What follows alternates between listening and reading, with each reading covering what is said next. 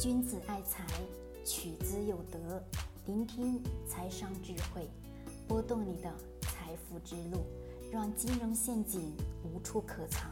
大家好，欢迎收听财德商学线上音频课。接下来有请贺老师的分享。我们今天呢来聊聊科创板。在前面的音频当中，我也阐述了我的观点，就是说科创板，咱们呢对于我们普通的投资者来讲，本来是属什么？风险要大于收益的，那么这种情况下，我依然还是收到了很多的人问，那么多人都在说科创板好，科创板怎么怎么怎么样，我也想购买。最近又出了大量的打新的这个个股，其实我前面讲了很多观点，我相信有陆陆续续听我们的音频的人，你可能有听到我的观点是什么样的，是不建议大家去购买科创板，不管你是打新也好，或者说你直接去购买也好。我都不建议。其实我们今天再换一个角度来看，好吧？我们换到国家的角度来看这个事情。你想想，国家为了促进这个地方的经济，促进整一个大的环境、市场的环境，就希望呢，未来我们中国的科技产业会变得越来越发达，对吧？咱们的贸易战事件也是引起了我们中国人的自省，就说原来我们从来不注意芯片的这些事情。那么慢慢的，我们这从去年开始就已经开始了不断的重视，对吧？那么从去年开始呢，我们很多人又给出了大量的政策，科创板是的确会说未来是个大的投资机遇，投的方投的方向。其实对于机构投资者来说，的确算是机遇。那么机构投资者来讲，其实也就是回到了我们哪里？回到了在我们二级。其实，在一级市场不是二级市场，而是一级市场当中的风投行业。风投行业是干嘛的呢？他们也就是投资那些创业者，在不断的干嘛？不断的这个市场当中去创业的这些人。一般风投行业呢，他会投资，假设一般他会投资十家这个创业型的公司，十家创业型的公司当中，只要说有一家上市的。企业，它全面投的九家公司所产生的亏损，就完完全全全部挣回来，而且挣的是盆满钵满。那么这个角度，也就是什么，跟我们国家的角度相对应的，因为国家为了促进这个经济的增长，促进科技的时代发展，我们看啊，每年这个从最早期的什么创业板之前。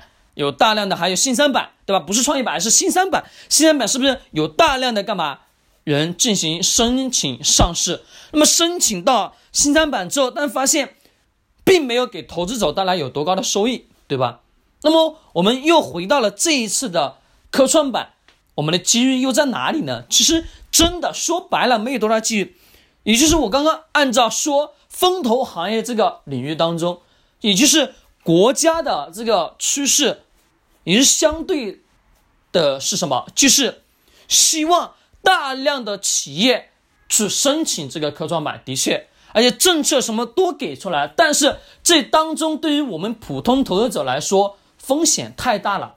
为什么太大了？因为呢，像什么像风险投资这种行业当中，他们是有钱，有大量的钱去投入。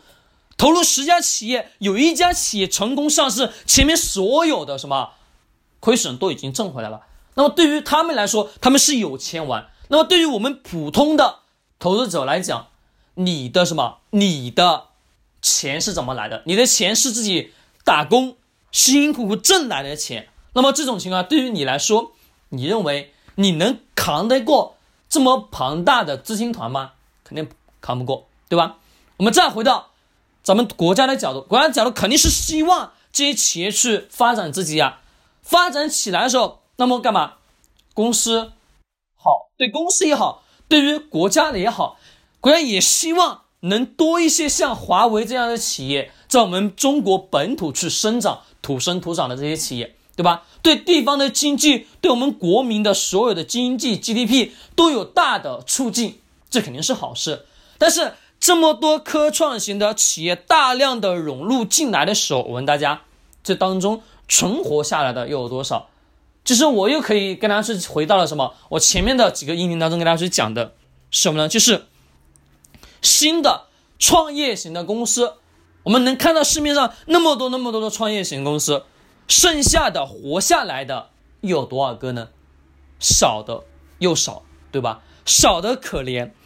这种情况下，你去做投资，这当中的风险就已经大了太多太多了。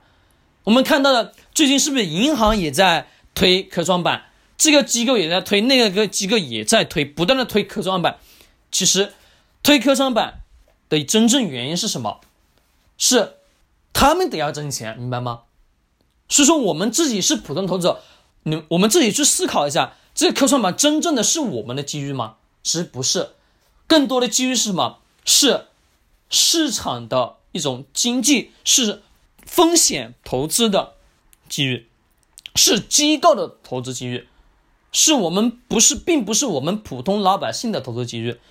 我发现很多人都在不断的跟风，你看看很多公众号也也在写啊，关于科创板的机遇等等的一系列，其实没有说有太大的任何的空间，真的是没有太大的空间。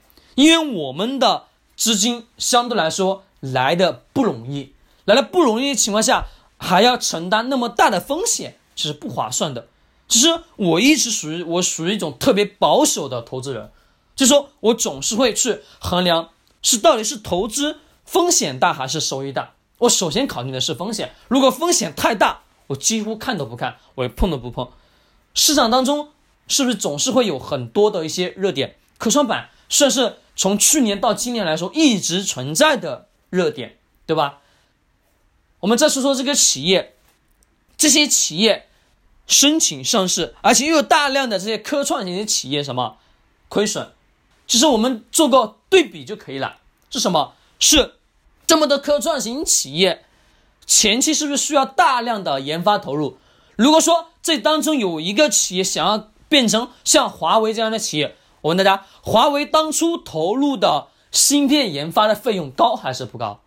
相当相当高了吧？哎，我问大家，这些新型的科创型的企业，他们有资金吗？没有。就算他们有资金，有风险投资投给他们，我问大家，成功的概率又有多大呢？我们都知道，创业的风险很大，成功的概率少之又少。那么这种情况下，我们是不是把风险已经？再一次扩大了，本身投资就是有风险，你再去投资这种企业，你说你的风险是不是再一次被放大了？那么这种情况下，你的收益瞬间就变得很小了，机会也非常渺茫。其实按照我以往一贯一贯的观点，就是科创板并不是我们普通投资者的机遇。其实我今天算是什么第三次跟大家去强调了，前面第三次给大家是强强调了房产。那么这一次我又老生常谈，又强调了什么？科创板并不是我们普通投资者的机遇，需要的是我们自己去警醒反省一下。对于国家来说肯定是好，因为大量的科创型企业起来，多一些像华为这样的企业起来，对于国家整体的经济肯定是好的。因为这种情况下会带动大量的就业，带动大量的普通老百姓手上呢开始有钱，对吧？这种情况下。盘活了市场经济，但是对于我们投资者来说，我们投资的收益的小的收益太小，风险太大。好了，我们今天呢就聊到这里。君子爱财，取之有德。学财商就来财德商学。